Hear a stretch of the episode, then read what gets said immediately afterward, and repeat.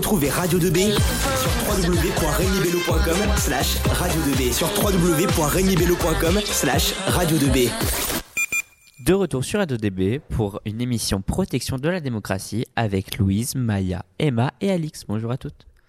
Bonjour et bienvenue sur Radio 2B. Je m'appelle Louise et aujourd'hui, cette émission portera sur la protection des démocraties dans le monde face au terrorisme. Pour rappel, la démocratie se définit comme une forme de gouvernement dans lequel la souveraineté appartient au peuple. Dans cette émission, je serai accompagnée de Maya, une envoyée spéciale de New York. Bonjour Louise. De Pema, une envoyée spéciale de Londres. Bonjour à tous. Et Alix, une envoyée spéciale de Paris. Bonjour. Elles sont toutes les trois expertes dans le domaine de la lutte antiterrorisme et vont nous aider à y voir un peu plus clair et nous expliquer comment la démocratie se protège du danger qu'est le terrorisme. Je laisse tout de suite la parole à notre envoyée spéciale de New York, Maya. La lutte contre le terrorisme est un enjeu majeur de la stratégie de sécurité nationale et fait l'objet d'une politique gouvernementale forte qui doit sans cesse s'adapter aux évolutions de cette menace. Le terrorisme désigne un ensemble d'actions ou un individu commis par une organisation ou un individu pour créer un climat d'insécurité. Dans le cadre de cette lutte antiterroriste, les autorités doivent s'appuyer sur une organisation prête à réagir en cas de force majeure. L'organisation française spécialisée en la matière est la DGSI, qui veut dire Direction intérieure de la sécurité générale. Quand la situation devient trop préoccupante, l'état d'urgence peut être instauré. Mais l'état d'urgence, c'est quoi? C'est un état de crise qui renforce les pouvoirs des autorités civiles en matière de sécurité des personnes et qui limite en conséquence les libertés, qu'elles soient publiques ou individuelles. Entre 1905 d'exception a été 15, ce régime d'exception a été appliqué à plusieurs reprises en France. D'une durée initiale de 12 jours, l'état d'urgence peut être prolongé par le vote d'une En France, l'état le Parlement. En France, l'état d'urgence a été décrété dans la nuit du 13 au 14 novembre 2015, après les attentats de Paris et de Saint-Denis.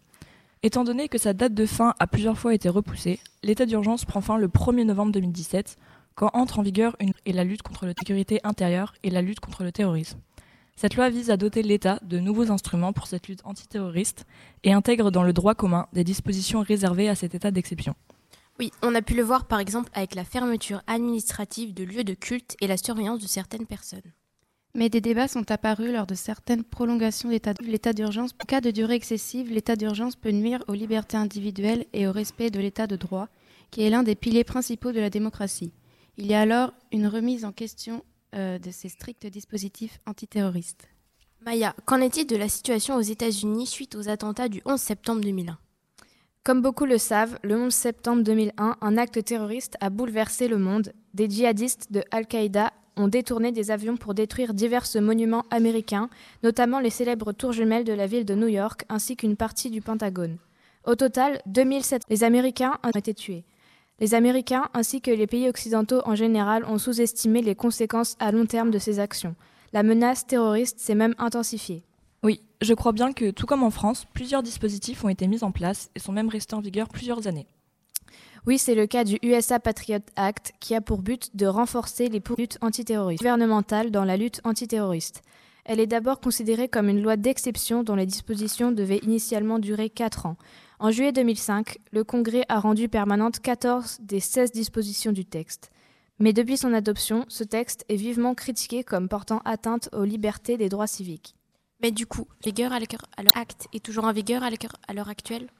Alors oui, il est toujours en vigueur aujourd'hui. Il a été allégé sous la présidence de Barack Obama, votée au, et plus proche de celle votée au Congrès en octobre 2001. De votre côté, Pema, pouvez-vous nous parler de la situation qu'a rencontrée l'Angleterre en 2005 Le 7 juillet 2005, quatre explosions touchent les transports publics de Londres et font 56 morts et 784 blessés. Les trois premiers attentats ont lieu dans un intervalle de 50 secondes. À la suite de ces événements, une nouvelle couche législative s'ajoute avec la loi de prévention des actes terroristes. Par exemple, cela va renforcer la surveillance, intensifier les contrôles, les autorités peuvent aussi restreindre certaines libertés individuelles. Le ministre de l'Intérieur peut demander l'arrestation d'un suspect à son domicile sans aucun mandat judiciaire. Je crois qu'après ces attentats, cette loi est renforcée, notamment les gardes à vue de 14 jours qui peuvent être effectivement pour en cas d'urgence. Effectivement, de plus, des dispositifs ont été rajoutés à cette loi antiterroriste en 2016. Elle est surnommée loi des fouineurs. Elle est considérée comme très intrusive par beaucoup de citoyens britanniques. Par exemple, la police peut exiger d'un site internet de récupérer un historique qui peut parfois remonter à un an. Nous pouvons voir que toutes ces mises en place de dispositifs et les conséquences de ces attentats à travers le monde provoquent diverses réactions chez la population. En France, une partie est quand même favorable à ces dispositifs. Dans plusieurs articles parus peu après les attentats de 2015, on a pu lire les témoignages de citoyens français qui exprimaient leurs craintes. Ils craignaient que de nouveaux attentats se produisent, l'état d'urgence ne les dérangeait donc pas. Certains utilisaient même le terme de nécessité. Ils étaient prêts à amender quelque temps leur liberté, estimant que c'était le prix à payer pour assurer la sécurité collective. Mais bon, énormément de gens trouvent des choses à redire et ne considèrent pas l'état d'urgence comme quelque chose de positif. Merci à nos trois envoyés spéciaux de nous avoir éclairés sur ce sujet. En conclusion, la lutte antiterroriste est un thème très controversé encore aujourd'hui. Les attentats font partie d'une nouvelle forme de conflit qui se répand à travers le monde moderne. Et oui, fini le modèle de Clausewitz et les guerres napoléoniennes sur le champ de bataille. Malgré toutes les mises en place pour préserver la sécurité nationale, il, y a encore des attaques. Nous avons pu le voir avec le 13 octobre dernier, lorsqu'un professeur d'histoire a été assassiné.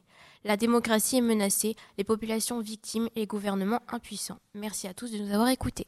Merci. Eh bien, merci à vous de nous avoir fait part de votre émission très constructive